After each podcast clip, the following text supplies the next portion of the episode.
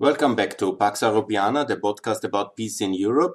This is now section 35, and this is about peace in the Middle East, specifically about Israel and Palestine. But I will also discuss a bit about Lebanon, Jordan, and uh, the countries out of Syria, which I hope there will be now developing several countries out of Syria in order to have peace in that region. Let's call it the Western Middle East because again, I will discuss uh, the questions about um, Egypt and uh, the southern Mediterranean.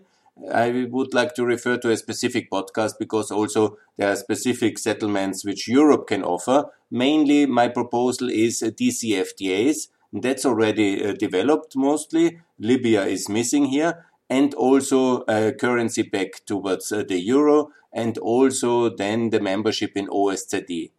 Similar, the region in the Gulf Cooperation Council, where I'm in favor of enlargement, you know that already, uh, with Yemen and with Iraq, and that's a specific region. Obviously, also our you know, relation with Iran, that's a hostile state.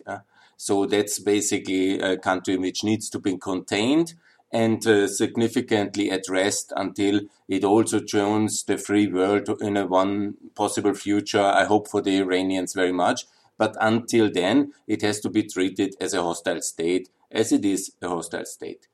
So let's also in the north, there's obviously Turkey, and that's already a member of NATO. That's already a member of the EU customs union, and it should also peg its currency Probably it is in the future after um, Erdogan has left, because recently he has gone this weekend completely berserk again, firing the central bank governor, not uh, leaving this Istanbul com- uh, convention, even the Istanbul convention um, against violence against women and he is in a very complicated power struggle inside Turkey now. This is connected with the shifting geostrategic landscape with the election of Biden and the decline of Russia. And now he is looking where he can find some support to stay in power and to keep his fragile position somehow stable. Instead, he would be much better off to submit to the new situation and to join the West again fully let's remind that uh, he started as a pro-Western reformer in many aspects in the year 2000. And uh, afterwards, he did a lot of pro-European reforms. And he was, in some aspects, uh, while ever complicated, a hope for peace until 2030. He even reconciled partly in parts of his reign with his uh, uh, with the Turk, uh, Kurdish minorities. Let's not forget all this is also part of the truth in the relation. But we also have, of course, the disaster of Syria. I made several podcasts about that one as well and argued for the dissolution of Syria, recognition of new countries. And I still have to make podcasts about Lebanon. That's also a very important country for Europe. And again, the logic is the same, what I propose. We need much stronger European involvement not of uh, Europeans in a sense, but of the European institutional answers which America has invented after the Second World War and after the end of the Cold War in order to help uh, Europe in the economic and political reconstruction, the re political reconciliation and uh, economic reconstruction. And very much the same methods have to be deployed now in the Western Middle East. And on that I want to focus now what is the settlement necessary for the Israeli Palestinian situation? Obviously, it should be two states. And to some extent, it is already two states because there are several countries in the world which recognize Palestine already as a state. And, you know, they have authority, they have um, this Ramallah government, uh, they have uh, the institutions already. So Obviously, also the fair and just way forward is also to recognize uh, Palestine and to convince Israel to recognize Palestine as well. What we want is a better world. We want a fairer world. We want a more peaceful world. We want a more prosperous world, a more secure world. And the two state settlement is uh, obviously part of that. What we definitely don't want is any annexation any illegal kind of suppression of people. And what we don't want is insecurity, terrorism, criminality and this kind of shadow world uh, and this kind of Russian Iranian influence. Obviously not. So here comes the logic. If this is are the principles, uh, and this is the way, this is what we want, it's quite logical uh, what has to be done. I explain it. Israel has to be secured uh, by NATO as a full member in the alliance. This is very important, but not Israel as it is at the moment, but Israel in the moment as part of a recognition of a Palestinian state. This is the uh, reward. Why this is necessary? Because then, uh, and here it needs to be understood, America is anyhow already securing Israel. So the security of Israel is backed up by the lead nation of NATO. And um, NATO obviously is um, is uh, very much about uh, American power. There's no doubt. NATO was created to secure Western Europe in 49 and then later Eastern Europe after 1899. So uh, the thing is, why are the Europeans not in the obligation towards Israel? Especially when you see the Holocaust and all the disasters uh, European Jews have been through in European history, it would be quite logical that also Israel in NATO, meaning that also Germany, also all NATO states secure Israel with um, the Article 5 obligation. I think that's um, natural that we do that, and that's reasonable, and that gives the additional security as well. Not also so much in real security because Israel is a strong, a successful state. It has nuclear arms, it's very powerful military, it's a high tech army, they can uh, provide security now today in 21, I think, for themselves ultimately. But it is a very strong political signal and it's meaningful as well in case of um, a real conflict. NATO membership of Israel. But only in the case that uh, Israel recognizes and the state of Palestine. And what should be the security uh, arrangement of Palestine? Here, obviously, to have a big, you know, like a Russian armed, Iranian armed, uh, hostile state in a situation where Israel and Palestine are totally intertwined. Because that will be always the case. No matter how the final borders of the two states will be, they will be always very tightly interlinked. Given the geographic kind of small scale of both states, that will be like uh, yin and yang if you look at the border, but it's a yin and yang which is um, partly merged, yeah, with very complicated zigzag borderlines, yeah, with mutual uh, citizenship uh, possible, I think yes, and also with uh, populations of um, Palestinians living in Israel, a lot of them actually, close to two million, and with a lot of Israelis living in Palestine. Because I'm sure that nobody will really condense, uh, condense the idea of ethnic cleansing, genocide, and kind of uh, forced repatriation and all this resettlement by force, that would be anybody who thinks that way is for me an evil person. If you want to have state uh, organized resettlement schemes, you are not part of the free world. that must be very clear. But I will talk about that very important point in a second. Now about the security arrangement of Israel. Obviously, Israel uh, of a Palestine, of the new state of Palestine. Obviously, it should be a neutral state and neutrality in the Austrian style. I'm talking here from um, Austria, and we have this neutrality. I don't like it anymore, but it was useful in 95. And as well in the Palestinian situation, it should be very clear that Palestine is a neutral state. Similar like 95, uh, 55 in Austria, there was concluded a state treaty. And this should be also the um, treaty for the establishment of the State of Israel, an international guaranteed neutrality, which limits uh, the arms um, of uh, Palestine, Palestina. That means uh, obviously no heavy arms, no um, uh, meaningful air force, no meaningful artillery, and limits in uh, heavy tanks. And this must be described very much in clear terms. Yeah, what is the security arrangements for external security? Obviously, internal security or strong, um, uh, strong um, police force and also some anti-terror troops and also an army. Definitely, it should have an army. Austria also had an army, but an army which is uh, not uh, spent for kind of aggressive war for power projection, but uh, assisting the police force in uh, the border protection and also a small army. And that must be also limited, like it is in the Austrian state treaty. That is the neutrality of uh, Palestine. Why?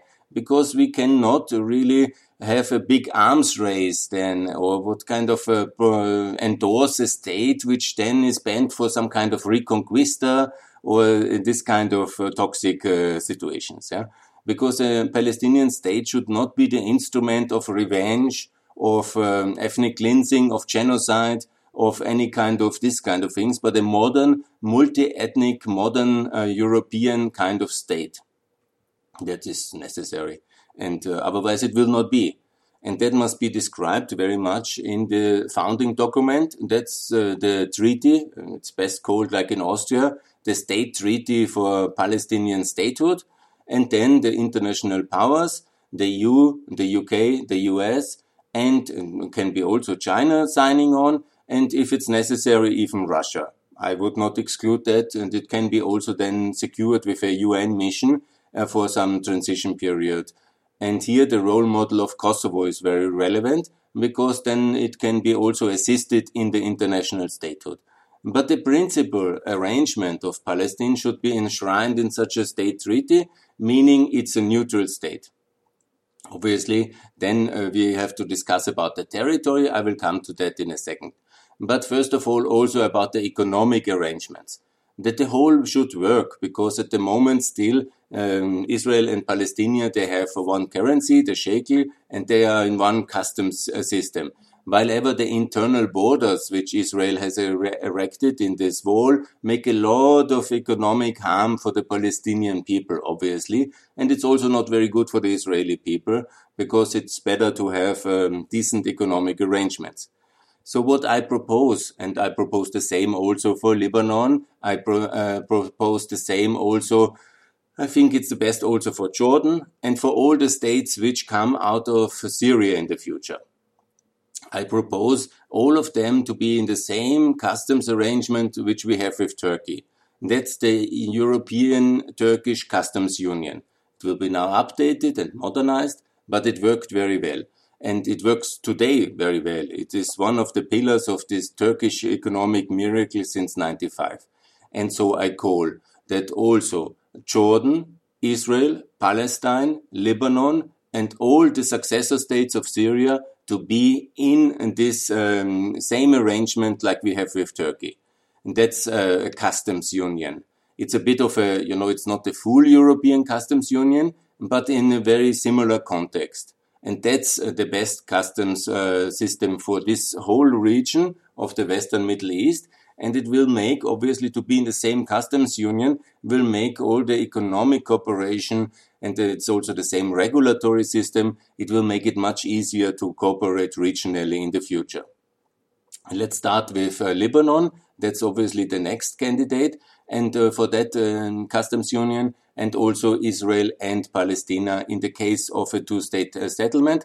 But already now let's prepare exactly the regulatory alignment and that doesn't hinder Israel and Jordan, which have already a free trade agreement with the US and are very pro-American countries, to also intensify the cooperation with the Americans. It's not a problem. It's not mutually exclusive. Also, Turkey has a lot of American investment, but it gives a very reasonable and very close uh, to Europe, obviously, geographical working uh, economic framework. And that's the best way for Israel, Palestine, for Jordan, for the successor states of Syria, and for Lebanon.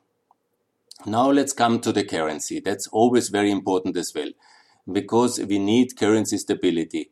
As you see now in Syria, it's obviously a complete disaster and it is um, breaking down anyhow. And the successor states uh, should have also uh, in the transition period the euro. That's very important. Or then also, if they have own currencies, which I'm in principle against, is uh, then to have uh, a euro pegged currency. Obviously, for Israel, which has a very good working um, currency, I recommend as well to back the Israeli shekel uh, towards uh, the euro. And the same also for the Lebanese pound. And if it's not possible in Lebanon to stabilize, then it's better to end the Lebanon's pound and to introduce the euro directly, like we have done in Montenegro and in Kosovo.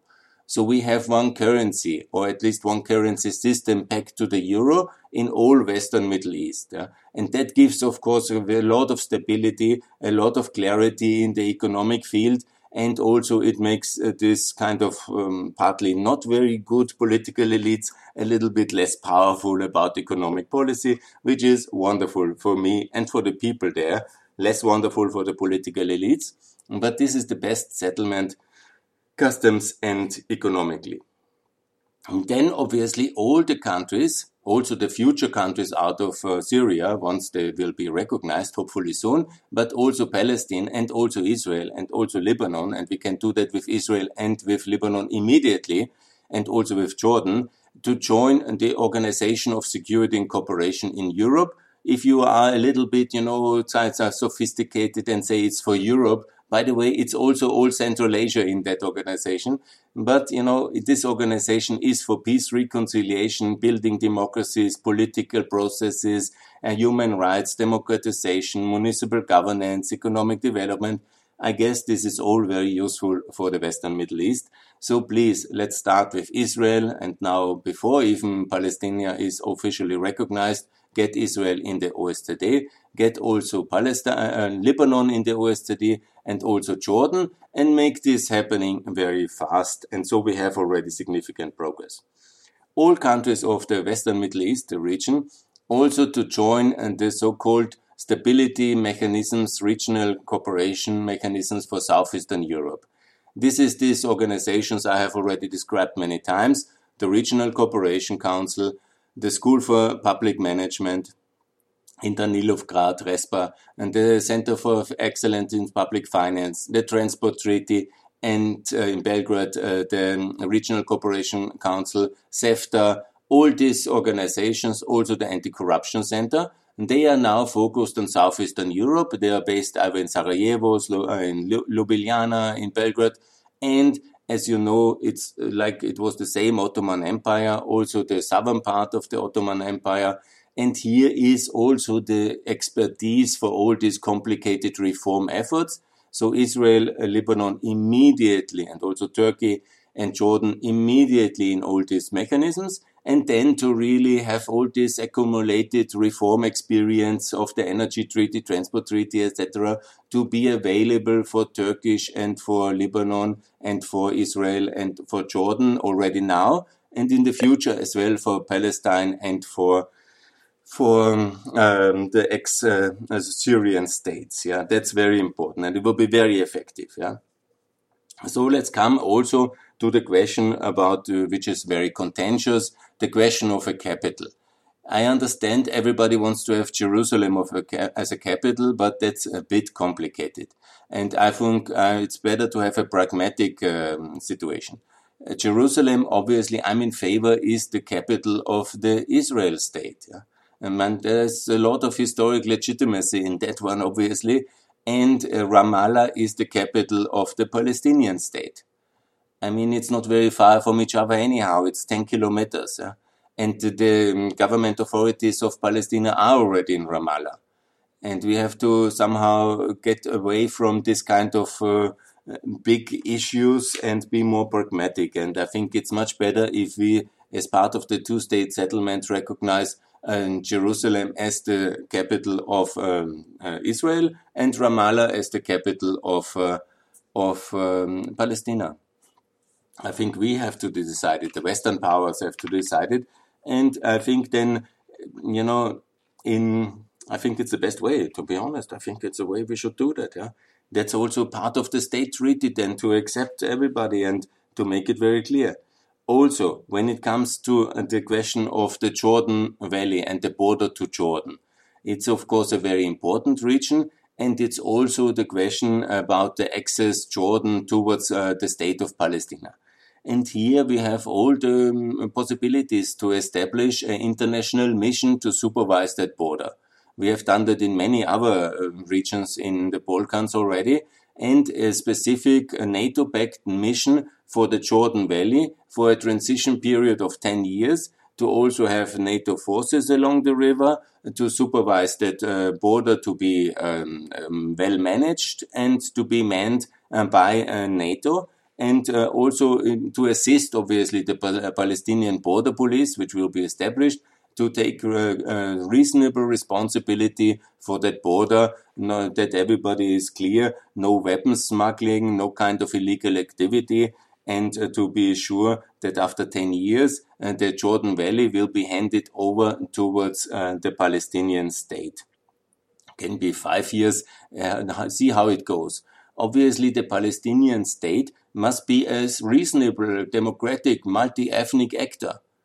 I think it's very clear. Here, the role model of Kosovo is clear. The nation built Kosovo also in an effort to build a modern, democratic, multi-ethnic state, and that's exactly the future of Palestine.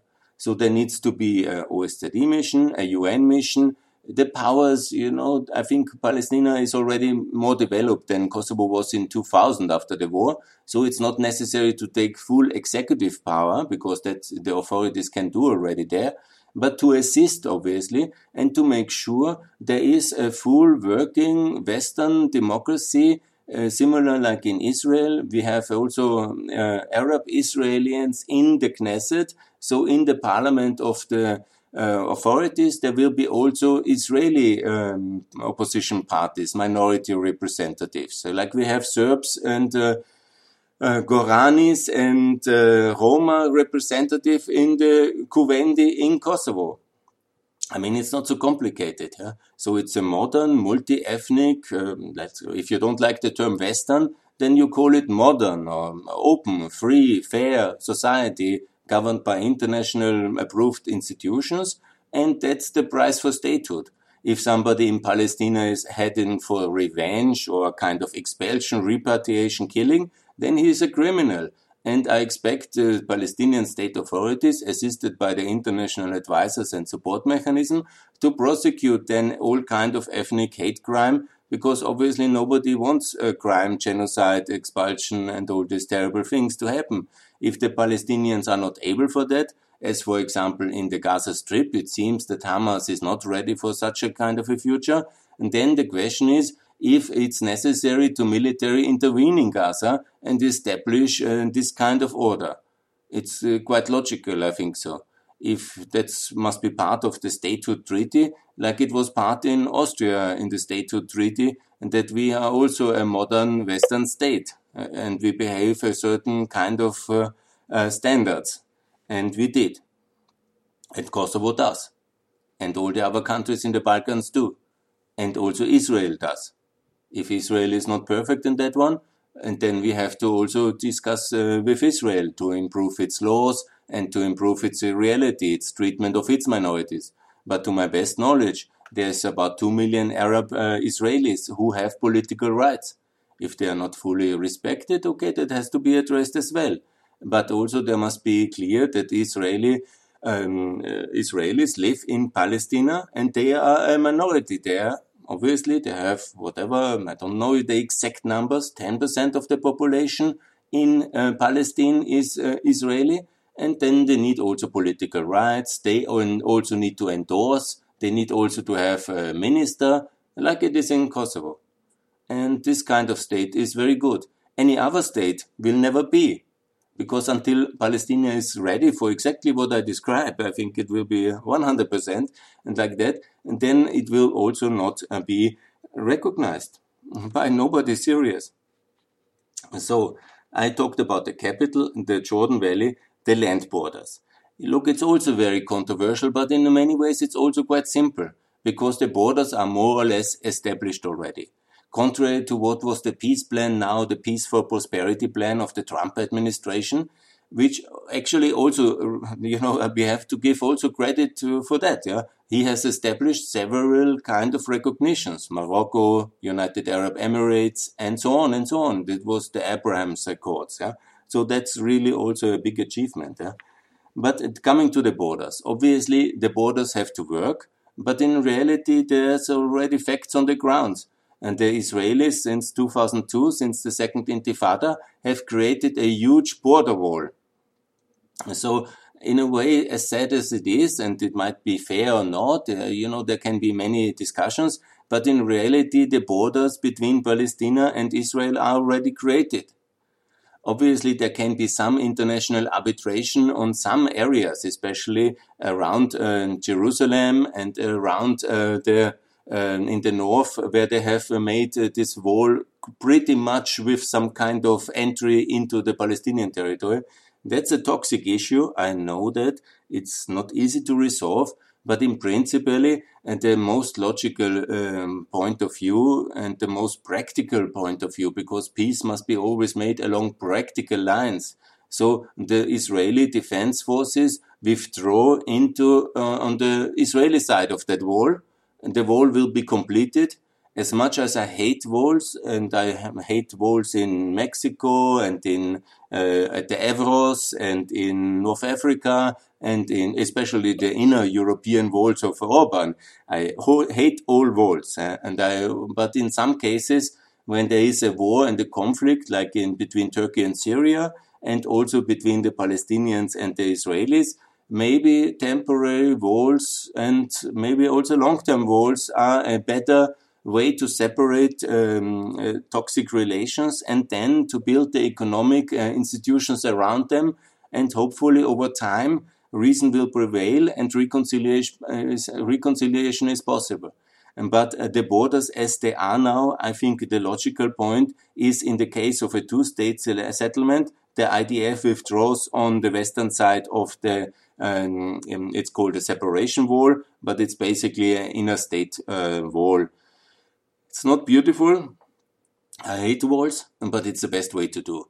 And then for the remaining kind of conflictual areas, then to have an international arbitration.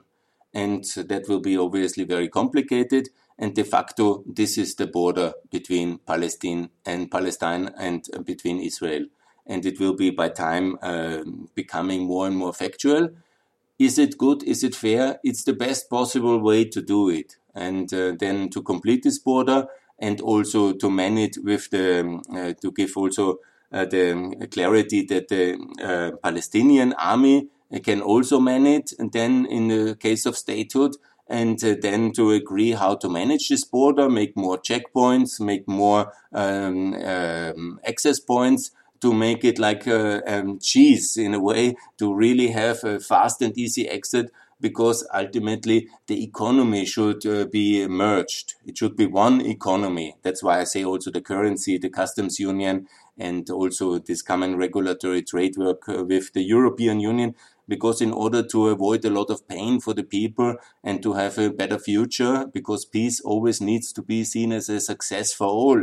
And only then a working peace order over generation can develop. So it's important uh, to have a lot of openings, border positions, but uh, have this border as a preliminary uh, demarcation line, but in reality also as the way to have the two people separated, but still uh, able to able, able to be interconnected. And I think that's the way forward on borders. Let me also talk about these vexed issues about uh, the refugees and about uh, the mixed uh, population every single country in the world has mixed populations. So what I saw about multi-ethnic state, it's Israel is a multi-ethnic state. So is Lebanon, so is Syria, ex-Syria, so is Turkey, so is Austria. So we have uh, Hungarians, we have uh, Slovenians, we have Croatians. It's uh, always complicated in Austrian history. It was very toxic issue. I can make a lot of things uh, about that one as well. And just recently we had this reconciliation process now in 2020. Congratulations to all who were involved. So it's not easy, but it's the reality and we have to work with it and live with it and make it happen. So what is not happening in 2021 or in any future time is any kind of forced repatriation or any kind of forced ethnic cleaning by state actors. Everybody who lives now somewhere lives exactly there and it has to be regulated. So what I want to say with it, all the Palestinians who are now so-called refugees in Jordan or in Lebanon, um, they must be regulated as citizens of Jordan and of citizens of Palestine because we cannot do population exchanges uh, from the 1948 and make them uh, unhappening. Yeah. And it's outrageous how badly the Palestinians live in Lebanon or in Jordan. So they must be full citizens of these two countries and the right of return they have as everybody has you know the right to come to Israel to find a new life if they want to uh, to live there or in the future Palestine. There's migra- immigration law. They can come back but they're not coming to back by kind of state mechanisms of enforced resettlement. And also nobody will be chased away I mean, what kind of peace that would be uh, to go into, by the, um, let's say, the Palestinian army goes into Israeli settlement and says, 20 years ago or five years ago, you were not there, and now we are here to take you out and explode you. I mean, that would be building states by criminal activity. So everybody who is uh, somewhere at the point of time, 2021, has the right to stay exactly in that new state. And uh, the Palestinians uh, who want to return from Jordan once uh, the Palestinian state is there, they can come like um, that's no problem, you know. They can find some work, they can find some land. Also, the state can assist them if they want, yeah, but not on a kind of scheme that they take something from somebody else who has it already. And that, I think, is a very important principle.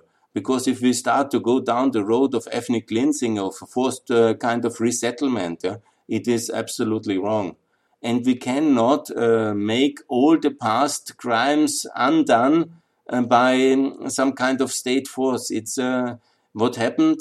You can, everybody has its own opinion about the right for statehood, the wars, and all this. When you look at all the books and all the history of uh, Palestine, and uh, I know it relatively well, actually, uh, all of it. And when you look at it and you want to go back to 1917 or 48 or um, 67 or 73 and so on and so on, it is unfortunately impossible.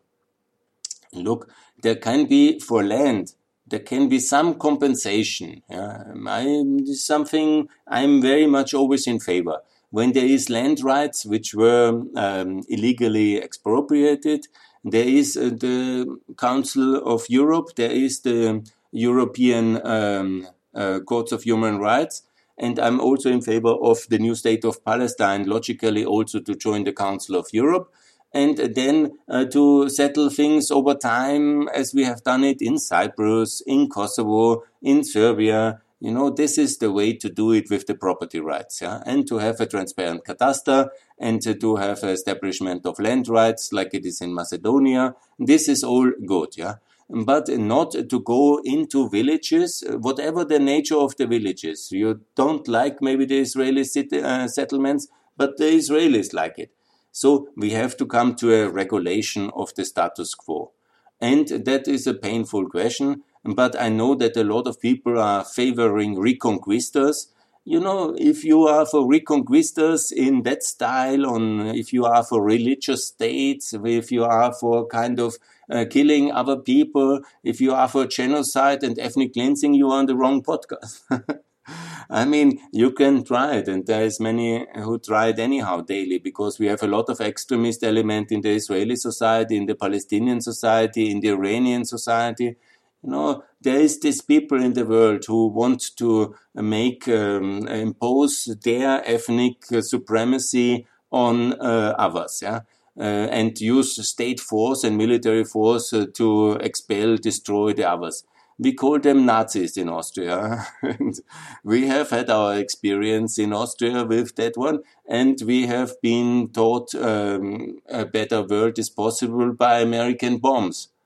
So, what I want to say with that little excursion in Austrian history and uh, this building up to me, uh, opposite of me, was uh, actually uh, targeted by American bombs because we were on the wrong side of history. And thanks America for liberating us. So, in this short excursion on Austrian policy and history, I say, who is in favor of uh, forced repatriation, going into villages with military um, for, uh, force and uh, getting people out, no matter uh, if they want or not, and using military force against them and taking their death into consideration, is not uh, part of this European consensus, European family. He is an extremist killer, and we have to oppose him. So if the Palestinian state um, uh, thinkers uh, think about this one, move out, move out, and get rid of everybody, and just have ethnically uh, poor uh, um, Palestinian Sunni Arabs in living in their entity, and then they are not ready for statehood, and then we should not endorse such a state as well. Huh? So these principles must be laid out very clearly in this Palestinian statehood treaty, which is then the basis of recognition, the basis of mutual recognition as a peace treaty between Israel and Palestine, and, and then also the basis of this neutrality international guaranteed for the state of Palestine, and also for the missions which will be coming from NATO, from the OSCE, from the EU, for reconstruction, reconciliation, and also economic development of um, uh, the state of uh, Palestine. That should be also massive money and massive international efforts to be done, and also to make sure that similar and actually the same like Kosovo, uh, the Republic of Palestine is a successful, multi-ethnic, modern, in a way Europeanized state in a positive sense we can call it modern state if the term is too, uh, but we will not do any kind of Arab socialist dictatorship. We will not do kind of any kind of ethnic cleansing fascist disaster. We will not do any of these extreme statehoods like uh, they have it in Gaza, which for me is a disaster, or in the in the Hezbollah in southern Lebanon. No, no, no, no, no, no, no, no. This will not be the future of Palestine, or Palestine will not be. So I want to be very clear. So, what else? Let me also make some closing statements about uh, Israel and also make clear that it's quite an astonishing success, Israel. Now we have one country. In 1990, it has uh, 4.8 million and it's now 2021 it's 9.2 million people and this is without uh, palestine to be clear yeah and so it's quite an enormous uh, number of population growth unprecedented it's quite successful state and we are, can be very proud about it it's also economically it is um, this rich it's as rich as austria almost yeah? it has 44000 uh, gdp net capita and that's quite impressive actually when you look at it. Yeah. Also, the growth in GDP uh, capita is quite enormous. The recent uh, 30 years have been extremely successful. They are catching up. They would be one of the 10, among the top 10, probably number 10 in terms of prosperity in the EU. And that's quite an achievement for a poor peripheral country in a very complicated region. Also, when it comes to attraction of foreign direct investment, it's enormously successful in the last 30 years, and it is quite uh, amazing.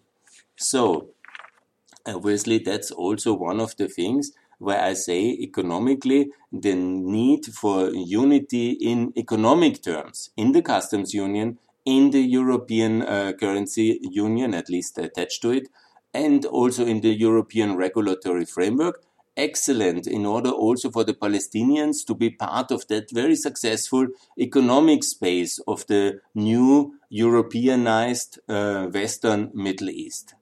And when you see also in Europe, there are living a lot of Arabs, by the way, and we have in France a lot of uh, very successful people also from Arab descent. So why not? Yeah? living as well, at least uh, partly, under European regulatory framework, it would be really very good. And by the way, I'm not trying to re-establish the crusading states or something like this. It's just a question of democracy, uh, not um, yes, democracy, but a question of uh, geography. It's close to Europe, obviously. It's a question of a working peace settlement and it's a question as well for um, a prosperity uh, settlement, which is really working. and it's obviously, I don't know where we are. We are confused. The Americans are making peace in the Middle East without European uh, participation, and the Europeans onlooking idle bystanders as if nothing would concern us. And just with everything like the Muppet Show, when somebody does something, we are criticizing it because it's not perfect and we don't offer any of the European institutions which were so successful in the last 30 years, from the OSZE to the Euro to CEFTA to Regional Cooperation Council to NATO. They are all working so well, and then we don't offer it to our friends in the South. And where is the Southern Partnership agenda? That's another topic. We still we have an Eastern Partnership. Anyhow, it's in flames now in Belarus and Armenia it's a bit of a disaster what we have uh, because we don't uh, engage enough. That's another topic. But we have still a southern neighborhood, and we somehow have the Union for Mediterranean, and we have uh, a lot of crises with Turkey, and we are standing aside, like watching when other people do it, and then we say, "Oh, that was not perfect." Mm-hmm. You know, we must be engaged. We must be engaged and we must offer our institutional knowledge and framework also for the Western Middle Eastern states. This is very important.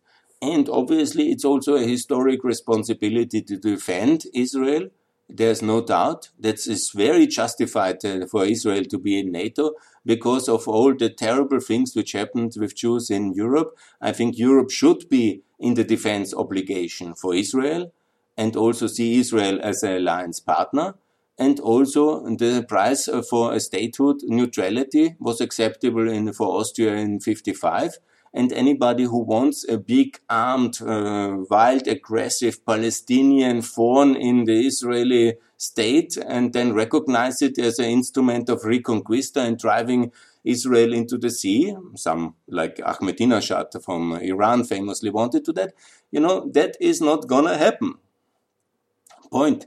So Palestine will be a Israeli uh, will be a neutral state, and it is uh, just fine. In Austria, we are quite rich and successful with that. While I think now, 50 years later, it's no longer the right uh, thing. We need uh, now to join NATO, and maybe also for Palestinian 50 years, they want to be part of our defense alliance. At the moment, I think neutrality is on the table, and that should be also international guaranteed and then we see how it works, and also then the mission of NATO in the Jordan Valley. I think that's also the way forward. Yes, that's the most important now for peace in the Middle East. And let's uh, call for that and let's work for that and let's be engaged for that with concrete ideas and with concrete proposals.